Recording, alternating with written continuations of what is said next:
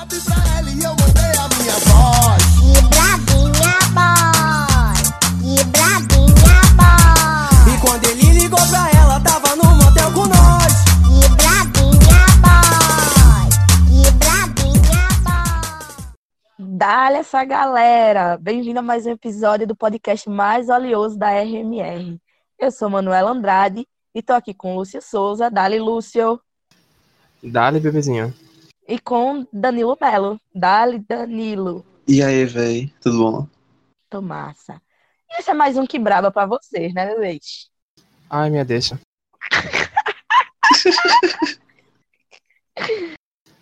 Ai, amigas, esse grande comeback do Que Bravas agora, né? Sempre muito massa estar retornando para falar sobre a cultura negra e periférica no nosso podcastzinho amado. A gente passou quase um mês sem lançar nada, mas voltamos agora com tudo por uma boa causa. Na verdade, várias boas causas, né? Porque muitos corres, os corres dela começando a virar e vocês vão ver a gente trazendo muita coisa boa esse ano ainda. É, para quem não sabe, o Quebraba ele é um projeto pensado por uma pessoa aqui de comunicação e jornalismo. Eu Manuela, a gente se formou recentemente em jornalismo. Danilo, que está no final do curso. Nem tão recente assim, né, amigo? A gente já tá formado tem Amiga. um ano. Dispensa, nega, porque a gente passou um ano desempregado, pô. A gente esconde isso embaixo do tapete. Vamos fingir que formamos em 2019. A louca, minha filha. Mas é isso, é tipo, a gente tem, é formado em comunicação, blá blá blá. E aí, é, a gente sempre tenta é, trazer uma nova perspectiva em cima dessas temáticas de cultura periférica, tentando trazer de uma forma mais, é, mais próxima do, pró- do próprio público da gente, né? A gente tenta trazer uma narrativa diferente do que a gente vê na mídia tradicional. E recentemente a gente foi aprovado é, no edital da Freicaneca, a rádio, rádio pública aqui do Recife, que a gente recebeu um edital de apoio, e aí vocês vão ver a gente participando por- durante seis meses lá na programação da rádio. É isso, minha gente. Vai ter que ir brava na rádio, vocês se Eita, acostumem, Deus, porque cara. estudamos pra isso. E a gente vai dar É isso. Pode vomitar, Pois que a é, gente tá velho. nojento. É, e além disso tudo, que foi muito massa, deixou a gente muito feliz, sabe? Todo mundo da produção do Quebraba, do próprio Caixa de Brita, tipo, a gente tá muito animado com, com esse processo novo aí da entrada da rádio. A gente também conseguiu se credenciar pro carnaval desse ano do Recife e o Hackbeat. É, e o programa de hoje é todo focado nessa experiência que a gente teve lá, é, de como foi é, cada show, como a gente como a gente produziu as coisas, sabe? Tipo, a gente vai falar tudo, tudo, tudo, tudo, tudo. Vai ser o behind the scenes do, do Carnaval de Recife. É... Tu ia falar, Manuela? Não, eu ia dizer sobre isso, meu amor. Vamos tá, a gente tá em todo lugar. Vão ter que engolir a gente em cada metro quadrado do Recife. Pois é, e pra estar nesse lugar todo, a, a gente teve que crescer, sabe? Tipo, o Kibaraba tá passando por um processo de ampliação incrível, tá agregando muitos nomes maravilhosos, e o meu nome também. É, e, a- e tudo isso para entrar em novas plataformas, né? Fiquem de olho aí, porque já já a gente começa a invadir redes sociais, YouTube, o que mais tiver, sei lá, o LinkedIn, o que tiver, a gente vai entrar, velho. Pois é, como foi falado, é, a gente vai estar em todo lugar, né? Em cada metro quadrado do Recife, vocês vão poder ver a gente. Sempre seguindo nessa, nesse mesmo esquema que a gente já faz, que é fazer uma comunicação acessível, trazer um conteúdo importante e de forma acessível para todo mundo. E essa experiência do carnaval foi assim, uma experiência simplesmente incrível, né? Acho que foi um dos motivos principais pelo qual a gente sumiu né? Como foi falado já, a gente deu essa desaparecida aí de um mês sem programa. Mas é porque o corre é doido mesmo. E é isso. Mas vamos parar com essa ladainha. Vamos pro que realmente importa. Como já foi falado, né? Esse ano a gente teve essa experiência de cobrir é, alguns shows, fizeram história. É importante a gente falar que a gente não estava somente cobrindo shows. A gente não estava fazendo o que uma mídia tradicional já faz. A gente estava cobrindo a história sendo é, a história acontecendo, tá ligado? A história sendo escrita. E eu não falo, tipo, isso querendo aumentar, querendo deixar a situação sensacionalista, não. Mas é um feito histórico, sim, para a periferia, para os ritmos periféricos, é, tudo que aconteceu no Hackbeat desse, no, no carnaval, aliás, desse ano. Então, ainda aqui, ó, Hackbeat. É, tudo que aconteceu no carnaval desse ano, na verdade, tudo que a gente pôde cobrir no carnaval desse ano, foi a história realmente acontecendo. E uma dessas coisas foi, é, talvez o ponto alto disso tudo, na verdade, foi o show de Priscila Senna no Carnaval do Recife, na abertura do Carnaval do Recife. Acho que o ponto alto do Carnaval não aconteceu sequer na terça-feira de Carnaval ou na quarta-feira de cinzas. Ponto alto do Carnaval, é, dentro da, da, nossa vertente, dentro do nosso trabalho, foi realmente na abertura do Carnaval, que foi o show de Priscila Senna. E eu queria saber de vocês, galera. É, vocês estavam lá, felizmente a gente conseguiu credenciar uma equipe nova, uma equipe que está se expandindo. Talvez até o final do programa, talvez a gente toque nesse assunto. Na verdade, no final do programa melhor a gente tocar nesse assunto. Mas enfim, é, vocês puderam estar tá lá, vocês estavam credenciados e vocês puderam ver a história acontecendo. Eu queria saber de vocês, o que é que vocês acharam, como foi essa experiência para vocês. É, Priscila, ela cantou, foi no, na sexta-feira, não foi de carnaval, da sexta pro sábado.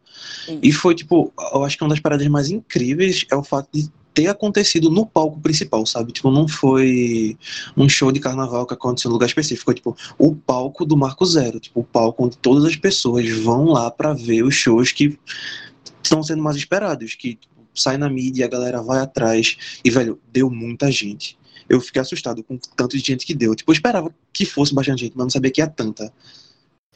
É, então, eu acho que a gente começa falando que esse show da Priscila Senna na abertura do Carnaval Recifense, não somente nisso, mas no Marco Zero, que é o centro histórico do Recife, é o principal palco do Carnaval da cidade, é literalmente o centro de toda a narrativa, de toda a história do Carnaval, assim, da programação do Carnaval da cidade, né? É, esse show é histórico porque é a primeira vez que a gente vai ver o Brega, que a gente vai ver um artista do Brega pernambucano estando cantando, se apresentando no palco do Marco Zero. E fazer isso na abertura oficial do carnaval torna esse momento maior engrandece ainda mais esse, esse momento, sabe? Porque o Brega existe desde o quê? Os anos 70, mais ou menos. Acho que é os anos 70 que data o primeiro álbum do Reginaldo Rossi. Pra vocês terem noção, o próprio Reginaldo Rossi, que é tipo a maior figura, assim, né, histórica do Brega Pernambucano, quando a gente pensa no Brega mais antigo, essa figura realmente prega é, da cafonice, do amor exagerado, da dor e corno. O próprio Reginaldo nunca pisou no, mar, no palco do Marco Zero no carnaval, tá ligado? O Brega geralmente é colocado nos palcos descentralizados, os palcos, ficam na, os palcos que ficam na, nas periferias, nos bairros mesmo, mas nunca no palco principal da cidade.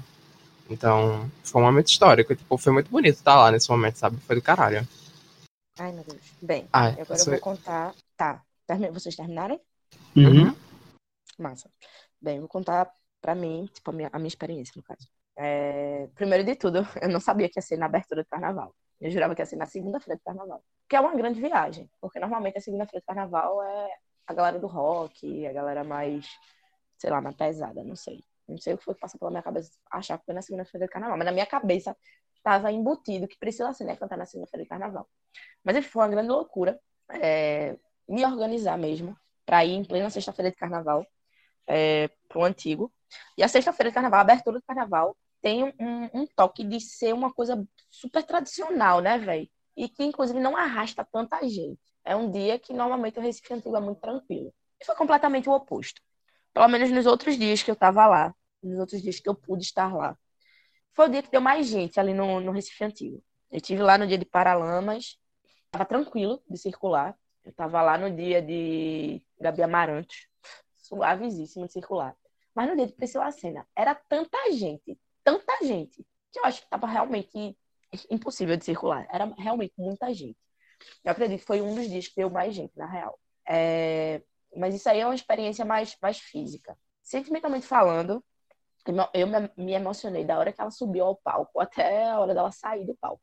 Foi realmente uma coisa que me tocou bastante por todo o contexto, sabe? Como o Lúcio falou, tipo, desde os anos 70 a música brega tá aí, sendo uma das características de Pernambuco, sendo uma das culturas populares de Pernambuco.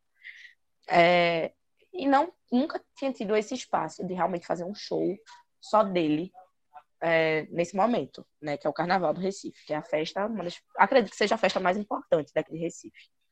E daí ver Priscila Senna, musa, fazendo isso, a gente estando lá, sabe? O que braba estando lá. Uma galera que vive o, viveu brega desde a infância, porque nos espaços que a gente que a gente vivia o brega, tipo, a gente gostando ou não, tava lá. O brega é uma coisa que faz parte da, da, da nossa infância, da nossa criação, da nossa formação de identidade mesmo, porque dos lugares que a gente vem, era, é o que toca. De onde a gente vem, o que a gente ouve é a música brega. E a gente está lá, vendo aquele momento histórico, a gente está não só lá, mas a gente está trabalhando lá também, sabe? Eu senti muito uma coisa, tipo, é, de, de, de, favela para favela, de, de minoria para minoria, sabe? Foi realmente uma coisa que me tocou bastante. Eu fiquei muitíssimo emocionada. Eu não cheguei a chorar, ao contrário da Musa, né? A Musa realmente chorou é, em cima do palco, Priscila e tal. Mas, assim, foi algo que eu fiquei muito emocionada. Por vezes eu mostrava ao pessoal que eu tava arrepiada e tal. Foi uma experiência muito emocionante. Eu acho que emocionante é a palavra. É, tu tocou nesse ponto, Manuela, da, da emoção, tipo, eu acho que foi um momento ali que tipo, eu queria subir no palco e abraçar ela, sabe, velho? Porque, sabe, o jeito que ela. Ela. Ela, tipo, em si parece uma pessoa incrível, velho. A gente conversou com ela e tal, ela parece uma pessoa maravilhosa. E, sabe, velho, eu fico pensando na emoção que ela sentiu naquele momento, sabe, de estar no palco principal, de ser o principal show da noite, o show que fecha o show do os shows do, do Marco Zero. E, sabe, velho, eu fico imaginando o que se passou pela cabeça dela naquele momento, porque é uma barra pesadíssima, velho, que você tem que carregar, sabe? E ela carregou de um jeito divino. É, como ela mesma falou, né? No momento que ela se emocionou, no momento que ela chorou, se emocionou não, no momento que ela chorou realmente, é, ela falou sobre isso. Ela falou sobre a importância que tinha é, o peso que tinha está sendo ela, por tudo que ela viveu, por toda a trajetória dela, estava passando um filme na cabeça dela e tudo que ela passou até chegar ali. E eu acredito que foi exatamente um pouco do que a gente sentiu, né? A gente sentiu bastante isso, de, de pensar toda a carreira dela, de pensar toda a construção da música brega é, aqui em Pernambuco, toda a marginaliza marginalização, todo o preconceito que envolve a música brega e ela tá lá em cima do palco, uma mulher, pá, cantando. Uma mulher que tá há anos aí cantando um brega melody, né? Que é o brega de sarrar mesmo.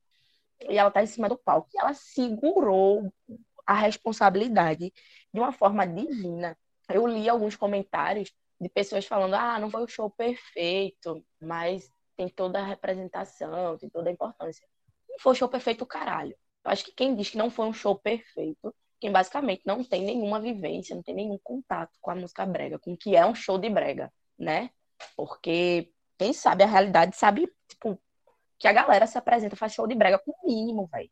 Os cantores fazem show de brega com o mínimo. O mínimo do mínimo do mínimo. Isso falando de estrutura, isso falando de tudo. A mulher fez um, um, um negócio belíssimo, sabe? Não deixou nenhuma dessas outras cantoras que fazem show ali no Marco Zero pra, pra é, passar na frente dela, não ela não deitou para artistas que já estão fazendo isso há anos, tá ligado? Ela realmente segurou o bagulho e é uma puta de uma responsabilidade sim. Tanto que essa responsabilidade foi sentida. Eu depois fui olhar os stories dela e tipo, todo mundo do Brega assim, entendeu a importância que era ela estar tá lá. Muitas cantoras enviando flores, enviando cartas, é, vídeo, enfim, é, agradecendo a ela por ela estar tá abrindo esse caminho, tá ligado? Todo mundo viu isso enquanto um, uma porta que estava sendo aberta, tá ligado?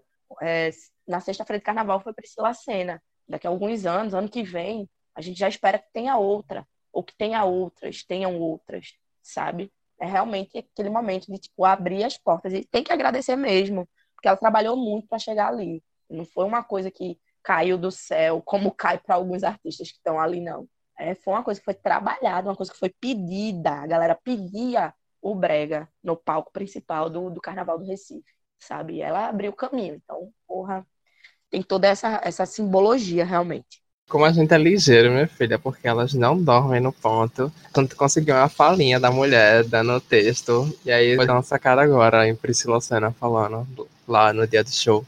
O Brega é o lugar que ele merece? Com certeza. E eu tô muito feliz de estar aqui representando todo, todo mundo, né? Todas as bandas. Então, Espero representar muito bem. Vou dar o meu melhor quando eu subir naquele palco. Pra falar a verdade, tá caindo ainda, tá, gente? Eu acho que quando eu subir naquele palco que vai cair de verdade, eu Fiquei muito emocionada o dia todo, como eu já falei aqui no começo. E não só eu, como todo mundo da equipe, gente. Vocês não têm noção quanto é que a galera tá feliz e sonhando muito por esse momento. Sim, se você vê entrevistas minhas de antes, eu sempre falo, quando eu entrei na 3, é, no começo do ano, que é a mesma empresa do Xande, lá em Fortaleza, eu falei que meu sonho era gravar um DVD aqui no Marco Zero, tanto meu quanto dos meus fãs. E hoje está se realizando de eu, abri, de eu abrir o carnaval aqui no Marco Zero. Quem sabe um dia gravarei um DVD também. Né? É o maior carnaval do mundo. Tem várias pessoas, não só do, do nosso Brasil, quanto do mundo hoje aqui para me prestigiar, para prestigiar o carnaval e para saber o que é o brega. Vai conhecer hoje comigo aqui, né? Então, isso é um marco. Para mim é, é incrível né, tá representando tantos e tantos nomes, pessoas que lutam há tantos anos, gente, não é agora não, é muitos anos que a gente luta por isso, pelo nosso espaço. Então, hoje estar aqui, eu sei que não é só uma felicidade para mim, mas para toda essa galera que luta há tantos e tantos anos, né? Então, eu quero representar muito bem. Graças a Deus, tenho muitos artistas do nosso brega que estão muito felizes, já me, me parabenizaram muito nas minhas redes sociais, estão muito felizes por eu estar aqui hoje, que eu me dou bem com todo mundo, graças a Deus. Priscila, qual a sensação pós-show? Incrível, eu amei, a energia é maravilhosa. Você viu que eu me diverti muito, né? Espero que todo mundo tenha gostado. Eu amei demais, foi incrível, energia surreal. Mas nem só de palco principal vive esse podcast. Na realidade, nosso foco no carnaval foi no, na programação do Hack Beat, que levou uma galera da cena underground de Recife para os palcos. A galera que frequenta e toca nos lugares que a gente costuma frequentar e tá lá.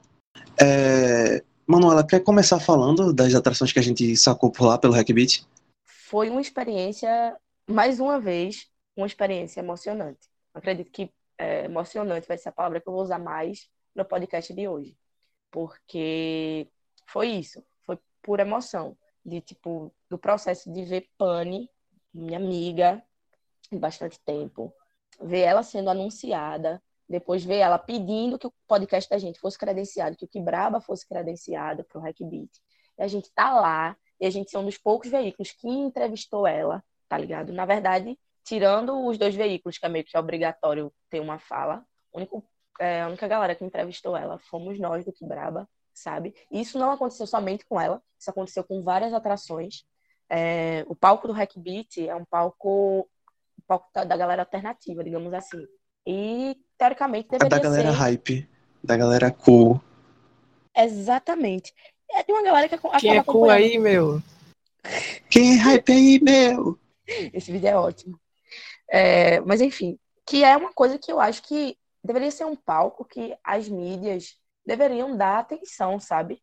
Porque é dali que saem, tipo, do, do palco do Hackbeat já saiu gente que tá tocando num festival de norte a sul do país, tá ligado? do palco do Hack Beat já, já saiu muita gente boa. E sai muita gente boa todos os anos. Eu lembro, ano passado, por exemplo, Getúlio Abelha. Foi um show que ninguém sabia quem era Getúlio Abelha. O Getúlio Abelha tá, tipo, hypadíssimo nas redes sociais, tá ligado? Era um cara que ninguém sabia quem era. Tipo, chegou no palco, foi uma grande surpresa. Toda a performance dele, tipo, deixou todo mundo de boca aberta. Foi uma surpresa muito boa. E é isso que o Hackbeat tem trazido ao longo dos anos. Surpresas boas, nomes bons, pessoas muito boas para a cena que tem somado bastante na cena cultural brasileira. Não estou falando da cena cultural somente de Recife, não. Falando da cena cultural brasileira. E as mídias simplesmente não dão atenção ao que está rolando. E se não dão atenção para as principais atrações da noite, para quem fecha a noite, né? A gente costuma dizer que a atração principal da noite é quem fecha a noite. Se as mídias não estão dando atenção para quem fecha a noite, muito menos vão dar para quem abre a noite. E tipo, foi uma emoção muito grande estar tá podendo entrevistar a minha amiga, sabe? Ver a minha amiga super feliz porque estava tocando ali. Ver um monte de gente que frequenta os mesmos lugares que a gente anda. Uma galera que nasceu no Arvoredo, uma galera que nasceu em coisas que a galera do Arvoredo frequentava. Que, tipo, o Arvoredo não, é somente um lugar, não era somente um lugar físico, né? O Arvoredo era a galera. Existia Era uma a galera instituição. Exato. Existia a galera do Arvoredo. E tinha os rolês que a galera do Arvoredo tava lá. Então, pra mim, era a mesma coisa de ser o Arvoredo, tá ligado? Tinha uns rolês ali no. Pô, esqueci o nome do lugar. Ali perto do, da, da, das- da metrópole, por ali, um pouco antes da metrópole, tinha um, um, um lugar lá que sempre que tinha rolê, pra mim era o Arvoredo. Eu considerava o Arvoredo. Porque a galera que tava lá era a galera do Arvoredo, tá ligado? Então, tipo, de ver essa galera que era fazia parte dessa instituição Arvoredo, eu vou, eu vou chamar de Arvoredo porque na minha cabeça é Arvoredo. Enfim, ver essa galera que tava lá, que tocou lá, que tocou para pouquíssima gente, que já chegou a tocar para cinco pessoas, já tocou para 20 pessoas.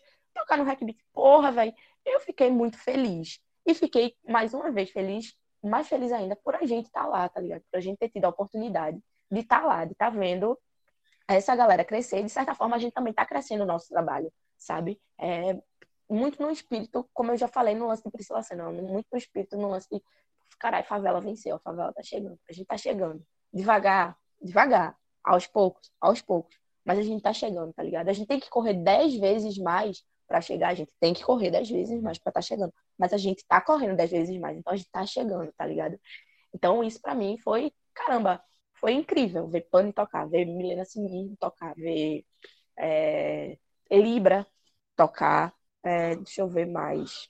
Não, não vou nem falar de Hot Ureia. Não, eu vou falar assim de Hot Ureia. Porra, o último show de Hot Ureia foi no Arvoredo. O Arvoredo agora tá fechado, né? Infelizmente, o Arvoredo fechou. E a galera, tipo, o último show de Hot Ureia aqui em Recife foi no Arvoredo. E os caras tá tocando no palco do Hack Beat, fazendo geral cantar, geral levantar a mão e tal. Véi, não tem como você não se emocionar com essas coisas. Você vê Raíssa Dias, que é uma mulher preta, uma mulher preta super escamosa. A bicha é escamosa. A bicha é a cara do que braba. E... Tem que chamar ela pra cá, viu? Fazer um programa especial só com ela. E, amore, fiquem ligados na Rádio Frecaneca. Vai rolar muito. Raíssa Dias, pra mim, é a cara do que braba, sabe? Eu penso no que braba, eu, eu penso na logo da gente, eu penso em Raíssa Dias. Raíssa Dias é muito a cara da gente. E a gente vê Raíssa Dias em cima daquele palco, representando o Brega Funk. E não só o Brega Funk tem todo esse, esse lance também. Não representar somente o Brega Funk, mas ela estava representando muitas outras coisas. Pani não estava representando só a cena underground, não só o Brega Funk também. Estava representando muitas outras coisas, sabe? E isso me deixa muito feliz, me deixa muito, tipo, motivada a continuar o nosso trabalho, porque eram poucas as pessoas que tinham esse interesse de entrevistar essas pessoas que a gente entrevistou.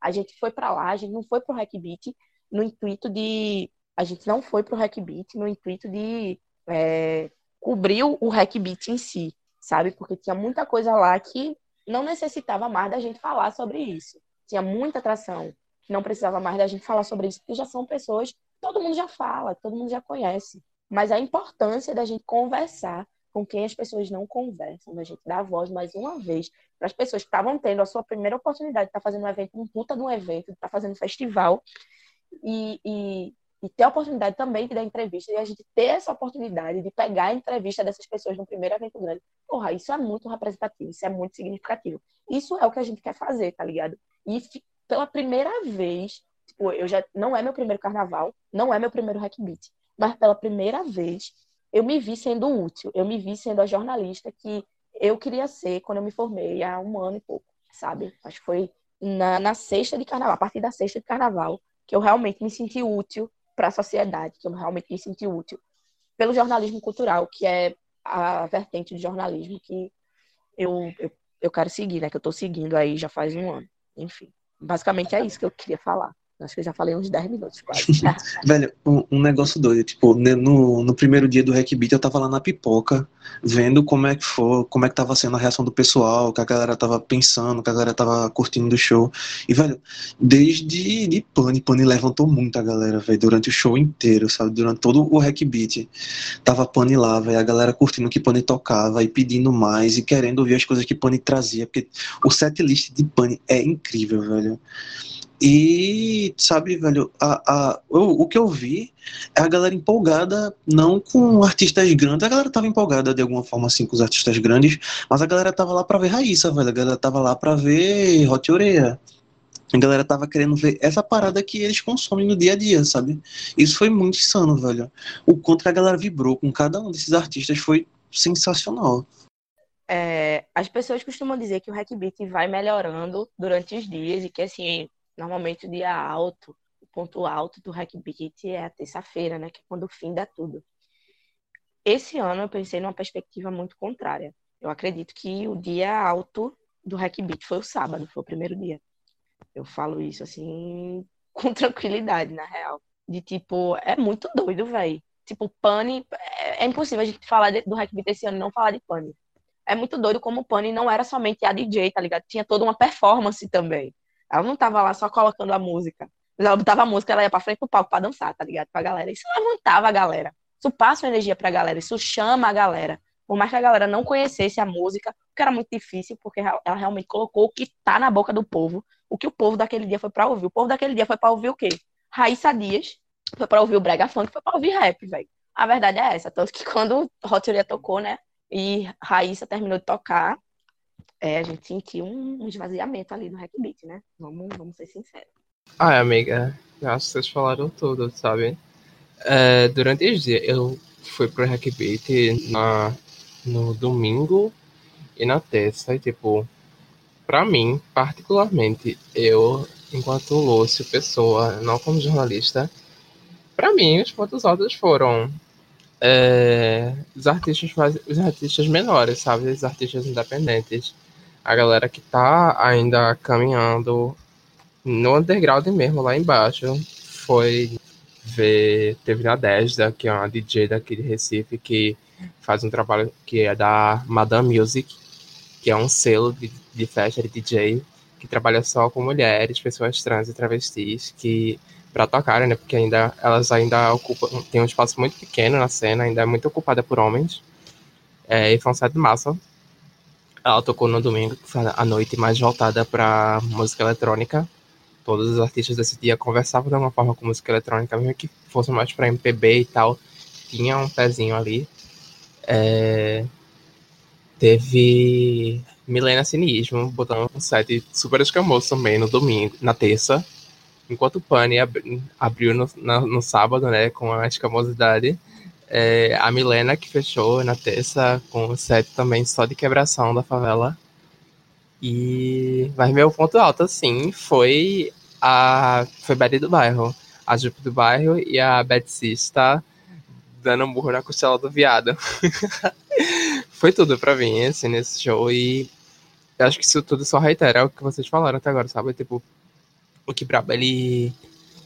O tempo todo que a gente tava lá trabalhando na cobertura e tal, é, acho que a gente sempre teve essa ideia muito clara de que o Quebraba ele conversa com a periferia, ele conversa com as pessoas negras, e o interesse da gente, acho que sempre foi tentar trazer, dar evidência, né, lançar luz sobre os trabalhos dessas pessoas, porque é, artistas mais o próprio Hackbait ele tem essa premissa dar, dar espaço para artistas independentes e o próprio ele entra diretamente nessa questão, sabe?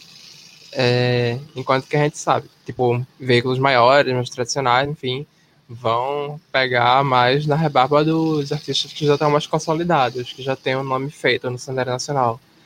E é muito significativo que, por exemplo, o próprio Omulu, que teve lá na terça-feira, e não, não, não, menina. Horror. Oh. O Molo teve no domingo e Johnny Hook tem no, na terça-feira.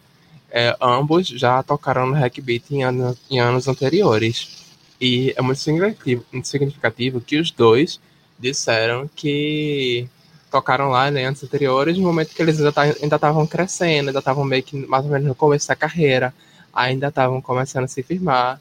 E apesar dos pesares, né, apesar dos dois serem homens brancos e blá blá blá blá, é, só reforça o papel do festival enquanto um espaço para fomentar e dar visibilidade à produção cultural independente, principalmente local, né?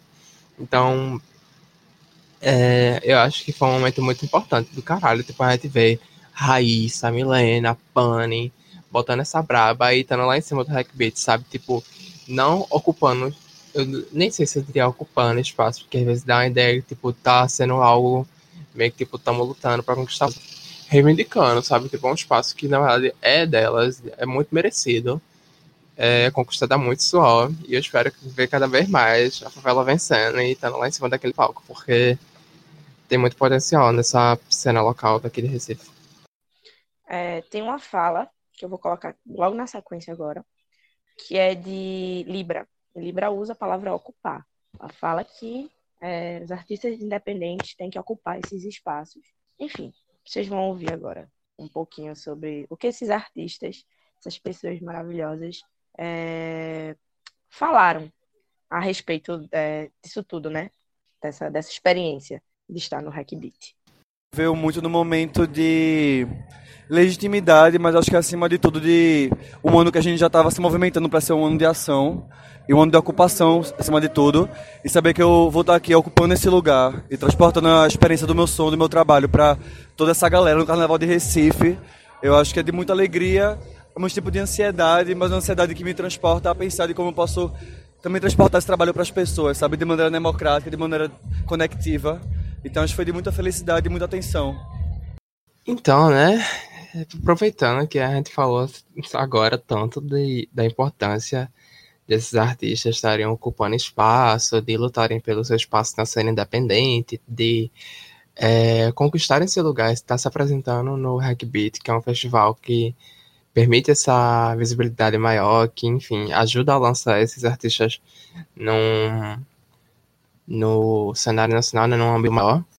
A gente vai trazer agora uma palhinha, um pedacinho, talvez, do, de alguns artistas que passaram pelo Hackbeat nesse ano de 2020, que inclusive é a edição de 25 anos do festival. E acho que o primeiro eixo que a gente pode trazer nessa noite de hoje é começar perguntando: a favela venceu? Para discutir um pouco sobre essas negritudes periféricas que estão presentes na cena independente, principalmente aqui na cena local, né? Então, acho que a gente vai começar falando um pouco sobre a Raíssa Dias, MC daqui, ela é de Olinda, de Saldinho, e se apresentou na noite de sábado. Ela é o nome Ascensão no Brega Funk Pernambucano, e acho, acredito que essa foi a primeira vez assim que ela participou de um show maior, embora ela já tenha participado do. Como é o menino o nome? Participou do Hack and Play ano passado. E agora esse foi o primeiro eu acho assim, que ela participou de um show grande e tal, abrindo, participando do Hack Beat, que é no Caixa Alfândega, aqui no centro do Recife, é uma área aberta enorme, assim, para o público, então acredito que tenha sido muito É. importante. Então entra aí a fala Uma da co- Raíssa. Eita, Quer falar, Danila? É só uma coisa, tipo, é, tu falou dessa, dessa chegada dela, né, no, no Hack Beat. É, durante o show, ela falou, tipo, ela, coisa que ela tentou, ela ressaltou bastante, que é, ela foi a primeira mulher negra a cantar no Hack Beat, velho.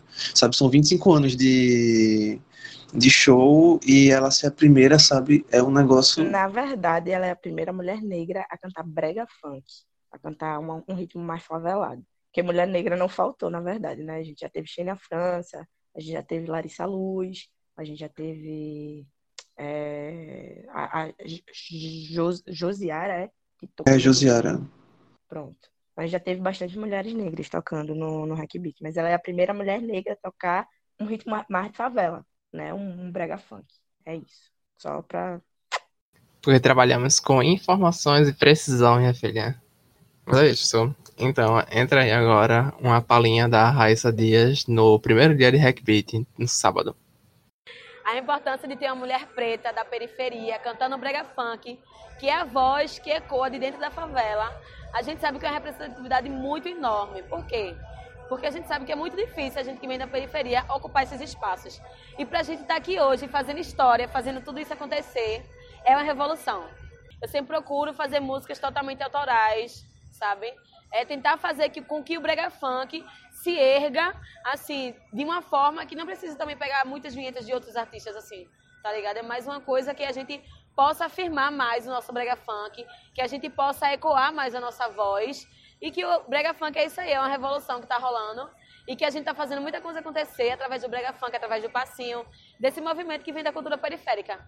E assim, é muito gratificante ver que eu tô aqui representando toda essa galera. Todas as minas que fazem todos os corres acontecerem. Todas as minas que estão aí te- tentando ocupar esses espaços dentro do palco. Minas que vêm da periferia, minas que são sapatão, lésbicas, LGBTs, enfim. Uma infinidade de pessoas, sabe, representando em cima do palco. Então isso pra mim, nem eu, às vezes, assim, consigo acreditar que isso tá acontecendo, sabe? E eu, eu fico muito emocionada, ainda bem que eu tô de óculos. Outra pessoa que teve uma participação super importante esse ano no Hackbeat e que é daqui de Recife também é a MC, MC, ó, a DJ Milena Cinismo. Ela toca principalmente ritmos favelados, né? Assim como a Pani, que a gente falou um pouco antes. Ela toca esse ritmo de favela, musicalidades negras, enfim, reggaeton, house, brega funk, enfim. E ela comentou um pouquinho com a gente sobre a dificuldade de ser um artista independente e a, com- E como isso ganha um peso maior ainda, né? Por ser uma mulher negra, periférica. E ela destacou um pouquinho essa importância dela estar participando dessa festa de 25 anos do Reggae Beat. Ouçam aí.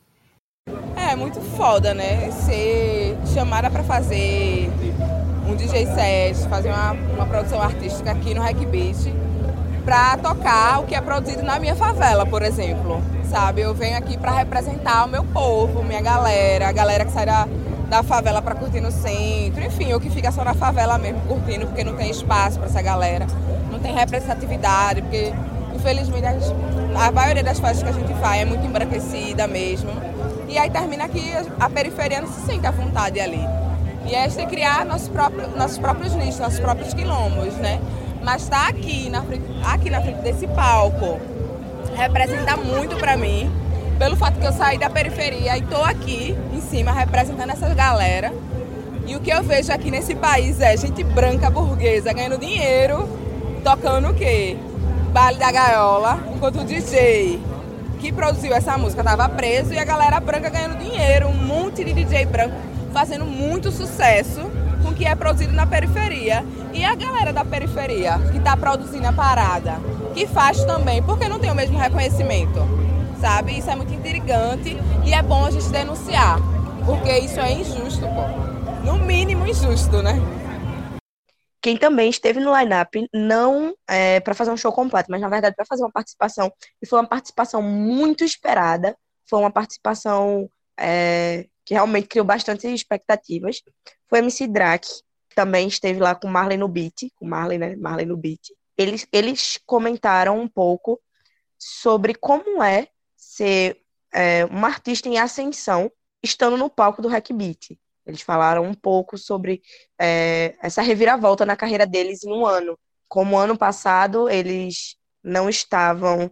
É, estavam na plateia, na verdade, estavam é, de fã, e esse ano eles estavam em cima do palco, sendo aclamados, sendo é, realmente esperados. Foi, foi, foram duas participações, né? Marley e Drake. Realmente causou bastante é, expectativa nas pessoas. E é isso, agora vocês curtem um pouquinho do, do que foi a nossa conversa com o MC Drake e Marlene Beat, que são inclusive incríveis. Esses dois coraçãozinhos.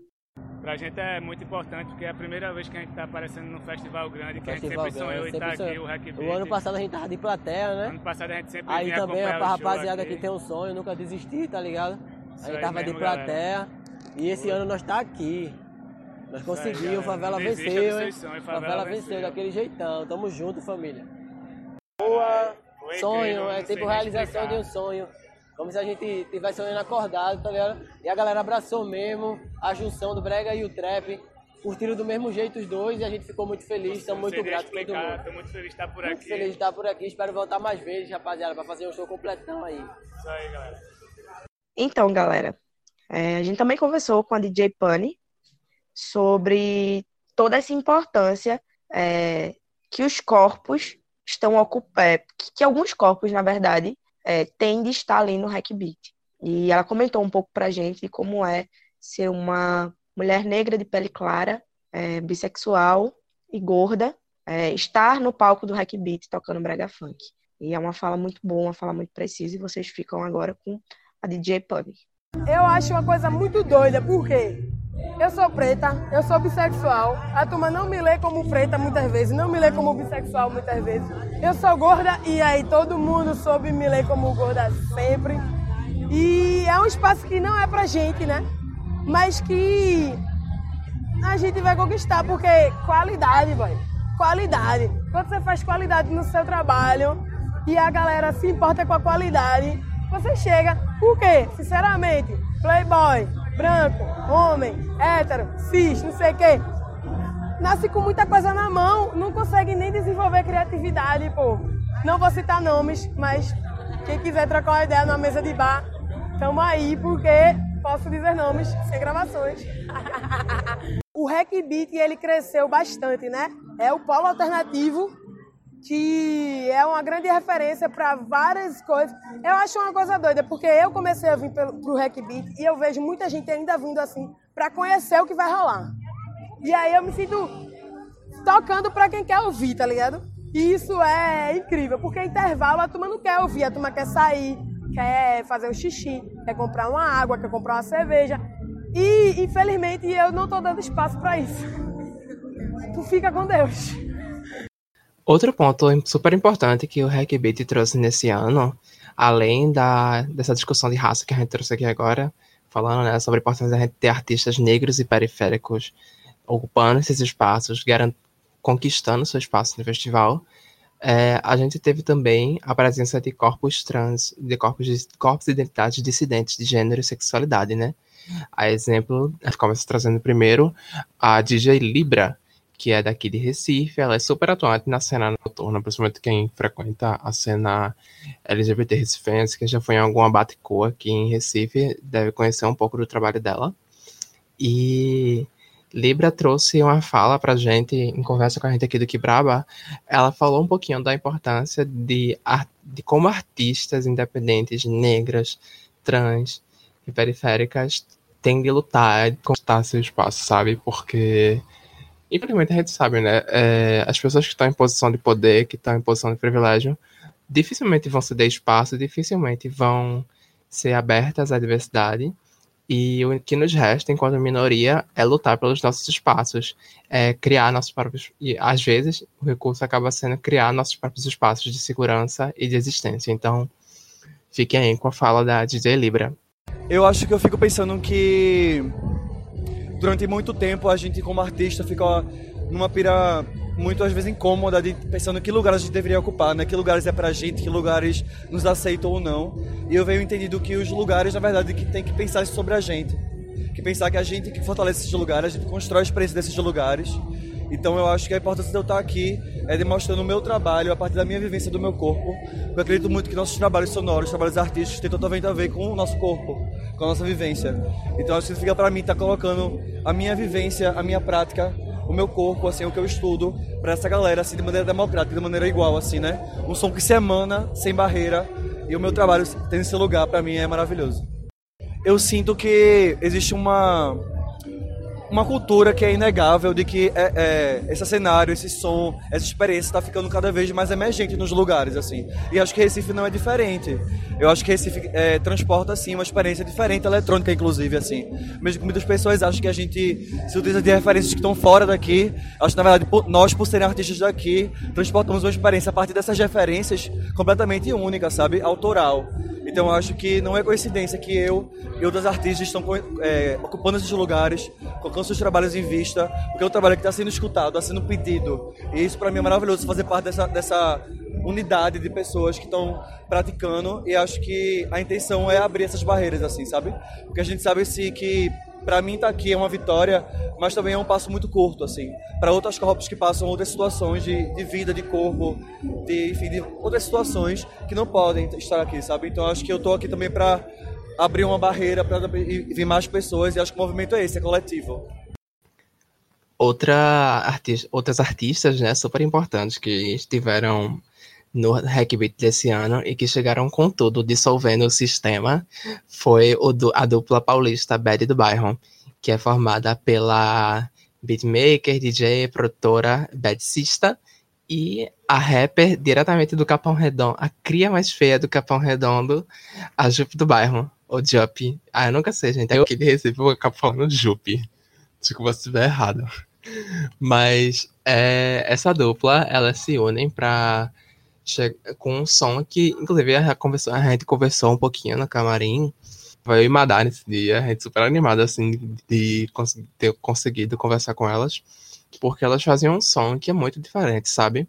É, eu, eu, particularmente, acho até que a própria junção de como o, o flow da Jupe, junto com o, os beats que a Beth Sister faz, ele elas mesmas disseram que o processo de criação delas é bem caótico. E aí tem uma potência, sabe, muito grande, que é muito desconcertante a maneira, o flow da Jupe te pega de surpresa.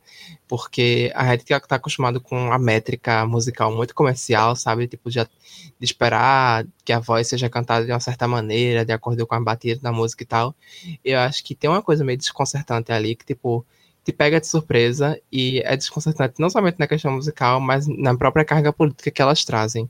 porque, né, é, a Jupe traz a vivência dela enquanto uma pessoa trans para enquanto pessoa negra e periférica, né, para a música dela e tem sido uma jornada do caralho acompanhar o trabalho delas e fica um pouquinho aí com a ideia que a gente trocou rapidinho com elas na segunda noite de Hackbeat. Nossa, eu acho que é muito louco porque a gente vem fazendo umas coisas bem assim que tipo Sei lá, eu não penso muito em fazer coisa que o mercado quer. Eu acho que é aí que eu a gente se junta, inclusive. Eu acho que é aí que a gente se junta, né? Que a gente meio tá nem aí, assim, a gente vai fazendo o que a gente acha massa, o que a gente curte. E bota um copinho de Maria Mole que as ideias saem, entendeu? Não é não, é. Porque a gente quer realmente criar um lugar que a gente pertença, sabe? Porque a gente já viu que que existem lugares que não nos pertencem. É. Então não precisa ficar dando cabeçada a todo momento e criar nova lógica de comércio, nova lógica de consumo, de, de consciência. E Bad Dubai eu acho que é isso, assim, é uma é praticamente uma anti-arte, uma anticultura, assim. Outro eixo super importante que teve nessa edição do Hackbeat foi a presença de eu acho que, inclusive, é um momento muito importante da música pop nacional. Nem sei se a gente pode dizer pop, porque é um negócio super diferente do que é feito lá fora. Mas a gente teve o Mulu, que é DJ, produtor musical, que ele foi responsável pela produção de alguns dos primeiros hits da drag queen Pablo Vittar. Ele produziu Minaj, que é um, que usa como base é um sample em cima de Partition da Beyoncé e é, Open Bar, que é, também é um sample em cima de Leon. E é uma dessas músicas, elas lá em meados de 2000, 2014 para 2015, comecinho da carreira da Pablo, é, a gente tinha já via o começo dessa identidade musical, tanto do Molo quanto da Pablo. Acho que é muito que permanece essa identidade musical nos dois hein, hoje. Que é essa coisa meio que de misturar o pop com o eletrônico e com ritmos musicais latino-americanos, sabe? Tipo, tem um pezinho no carimbó, na cumbia, na salsa, no, na aparelhagem do tecnobrega paraense, sabe? Tipo, eu acho que mistura muito essas coisas todas e a gente tem uma paisagem sonora muito única foi do caralho sacar o trabalho do Mulu nessa noite. Ele, inclusive, trouxe, durante o set dele, né? Ele fechou a, no, a noite do, do domingo.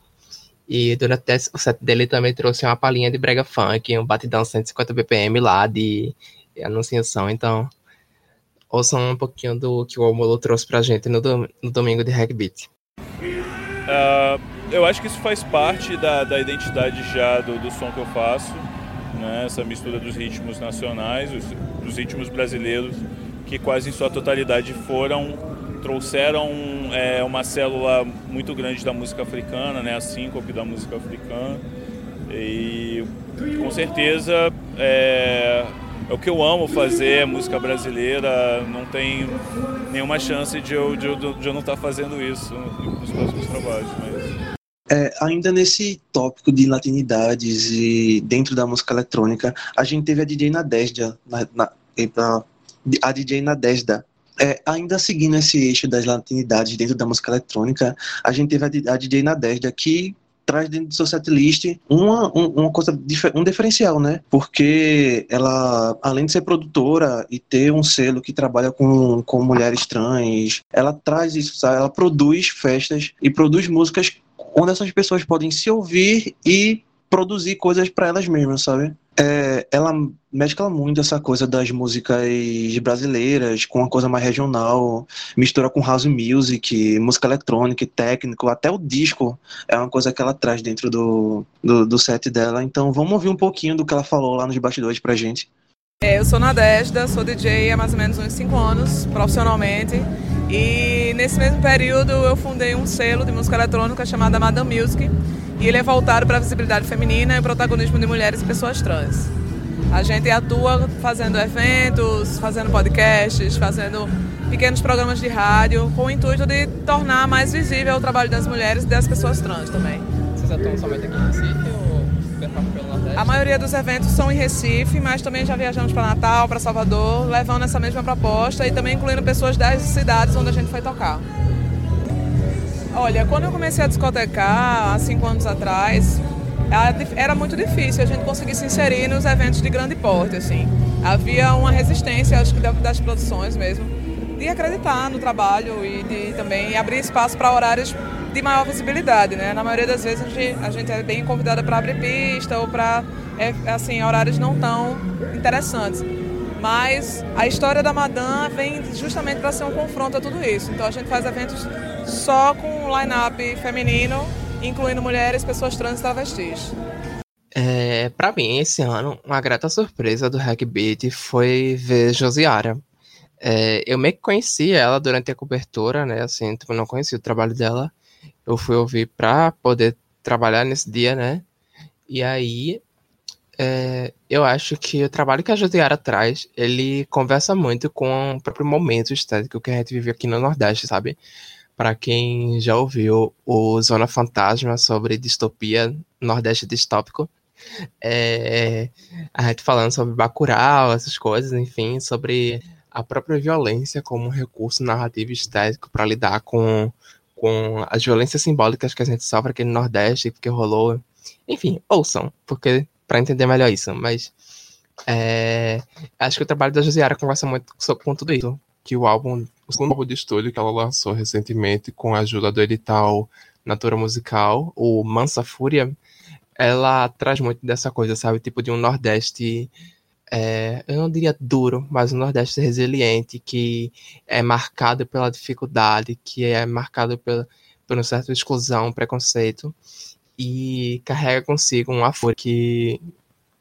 fúria que é mansa, que carrega dentro de si, sabe? Que, tipo, que tem sua força, tipo, e acho que isso se reflete até mesmo na própria forma que ela canta, sabe? Ela tem um canto, eu, eu acho que, tipo, comparando assim, tipo, em relação a Lineker, por exemplo, ela não sobe, o canto dela é muito linear.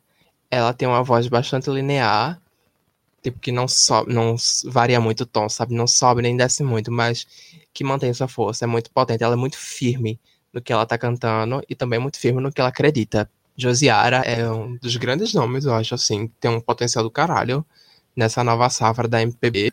Eu recomendo muito que vocês prestem atenção no trabalho, porque a pirraia é braba, viu? Ela é do interior da Bahia, de Juazeiro, coladinho, que faz divisa com Pernambuco, né? A divisa de Juazeiro e.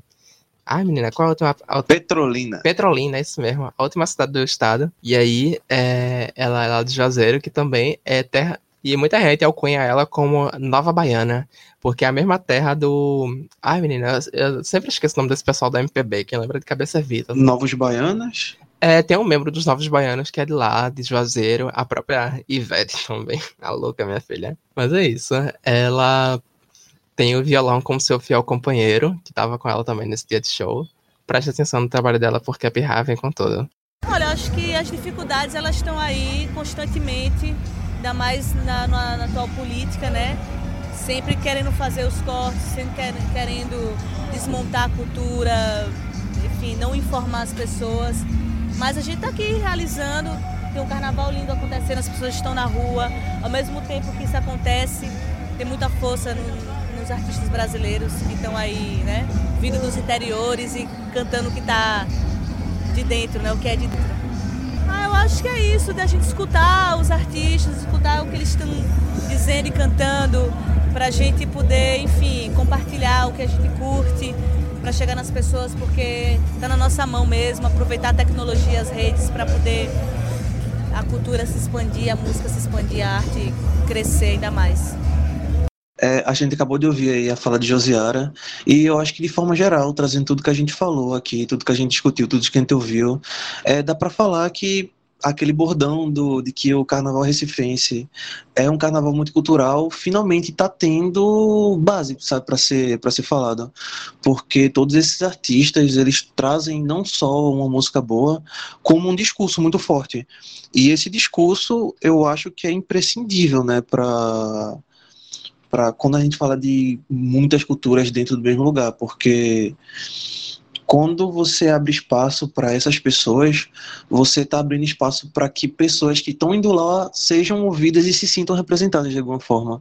Eu acho que talvez esse carnaval tenha tido esse ponto como chave. É sobre isso, é sobre é, espaço.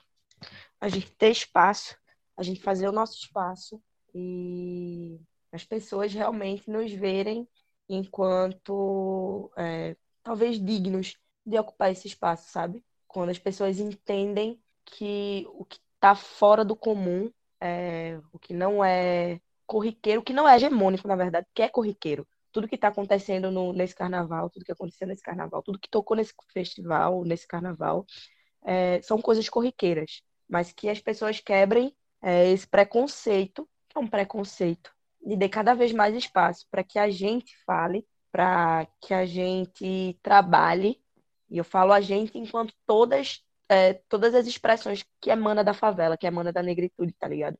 É a música que tem que ocupar o palco, são os dançarinos que tem que ocupar o palco, e também somos nós, mídia independente, que está tentando fazer uma coisa de uma forma diferente. Que a gente também tenha esse espaço, que cada vez mais pessoas possam construir coisas para ocupar também esses espaços dentro da mídia, que é de suma importância. E nisso eu já pego um gancho na minha própria fala, para dizer que, como a gente falou no começo, que Braba está vivendo uma fase muito massa, e para que essa fase massa realmente prospere, para que a gente consiga dar conta de tudo isso, para que é, realmente seja um trabalho muito bem feito, como a gente tenta sempre passar para vocês, por mais que não pareça, por mais que a gente seja muito doido, mas a gente tenta fazer sempre um trabalho muito bem feito, é, tanto no aspecto de conteúdo quanto no, no, aspecto de técnico mesmo, de edição e tal. É, a gente precisou é, crescer, né? Cobrir um carnaval, fazer materiais de diferentes plataformas para o carnaval não é fácil, não é simples e a gente precisa de muita mão de obra. Para isso, a gente contou no audiovisual, com todo o apoio, dedicação e profissionalismo de Carol Olina, vocês vão ouvir a gente falar dela com esses dois nomes, Carol e Lina, porque o nome dela é Carolina. Então, é isto. É, e com Madá, que são. É, Lina é uma cineasta, trabalha bastante cinema de periferia. A gente não poderia deixar de chamar uma pessoa que tivesse a ver com a cara do Quebraba, tivesse a ver com a cara do nosso projeto. E é exatamente isso que, que Carol vem fazer. Ela é uma mulher daqui de Moreno, que trabalha com isso, que trabalha com cinema de periferia, que trabalha com audiovisual da periferia, que tem projetos para ampliar ainda mais é, as pessoas que fazem cinema, que fazem audiovisual na periferia, é ampliar ainda mais o trabalho delas. E foi uma pessoa assim que eu conheci nesses rolês de rap, nesses rolês de cena, é uma pessoa que realmente vive a cena, que realmente vive tudo isso e que eu não poderia deixar de chamar ela, velho. Tinha que ser ela e Carol veio integrar é, o Que Braba Hoje ela é um integrante do Quebraba, é a nossa maestra de audiovisual, de fotografia. E Madá, que é produtora cultural, é produtora artística, é, é de batalha. A bicha tá no rap muito antes de eu sonhar em entrar no rap. Eu entrei no rap em 2016. Madá tá aí desde 2009, no mínimo, é, dando a força aí na cena. Até quando não tinha cena, a Madá já tava na cena, tá ligado? E ela é fotógrafa também, veio, e, e estuda letras vai vir somar com a gente, tanto na parte de audiovisual, quanto eu espero também na parte de texto. E Danilo, que já é integrante do Caixa de Brita, mas que agora, durante o carnaval, foi incorporado também é, a equipe do Quibraba, que é um cara que sempre fortaleceu o Quibraba, um cara que desde o começo acreditou no Quibraba, apoiou a gente, uma das poucas pessoas, na verdade, que sempre esteve lado a lado com a gente é, em todas as dificuldades que a gente passou, quem acompanha desde o começo, quem quiser ouvir os primeiros programas, vão ver que a gente teve bastante dificuldade. A gente passa muito tempo, passou muito tempo sem produzir, porque não tinha condição, e ele sempre esteve ao lado da gente, dando apoio. É, sempre esteve do lado da gente, dando apoio. E agora também é de periferia, é um morador de periferia da favela, da favela, da favela, da favela, lá de Ouro Preto e Olinda. E seja muito bem-vindo, Danilo, ao Quibraba. Você sempre foi parte do Quibraba, mas agora você é oficialmente parte do Quibraba. Seja muito bem-vindo.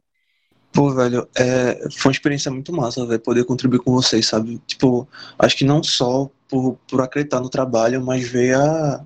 Sabe, sim, ver a importância que é você falar sobre esses temas, você produzir sobre esses temas e você dar voz, sabe, velho? Tipo, é, eu, sinceramente, eu fico muito feliz pelo convite que vocês fizeram. Eu espero ainda produzir muita coisa com vocês, velho. Eu quero muito de verdade, porque o trabalho. Espere não, meu filho, você vai produzir, viu? É isso, eu vou produzir porque o trabalho é sensacional, velho. É, eu queria aproveitar esse gancho para falar do trabalho da gente, para que a gente precisa do fortalecimento de vocês, velho, que estão ouvindo. É, a, a gente tá com toda esse, essa carga de trabalhos novos para fazer, então a gente queria muito que vocês dessem força lá nas redes sociais da gente, que a gente tá com redes separadas agora. É, vão lá no arroba Kibrabacast, tanto no Twitter quanto no, no Instagram, sigam a gente, dá aquela fortalecida. É, e se vocês tiverem, o que vocês tiverem para contribuir, velho, a gente tá de braços abertos esperando. É sobre isso, só para reforçar, arroba Kibrabacast, tanto no Instagram quanto no Twitter e Kibraba no Facebook. Vocês vão achar a gente bonitinho lá. A gente precisa dessa contribuição de vocês, dando feedback é, sobre o que a gente tem produzido, sobre o que vocês têm achado. A gente precisa da, contribu da contribuição de vocês, com follow de vocês, com seguir de vocês. A gente precisa da contribuição de vocês no play. E tem mais uma coisa. Como agora nós estamos indo para a rádio, nós precisamos manter o podcast. Nós estamos no audiovisual e nós queremos manter uma frequência de texto é, dentro do site do Caixa de Brita, caixadebrita.com. A gente também está selecionando colaboradores.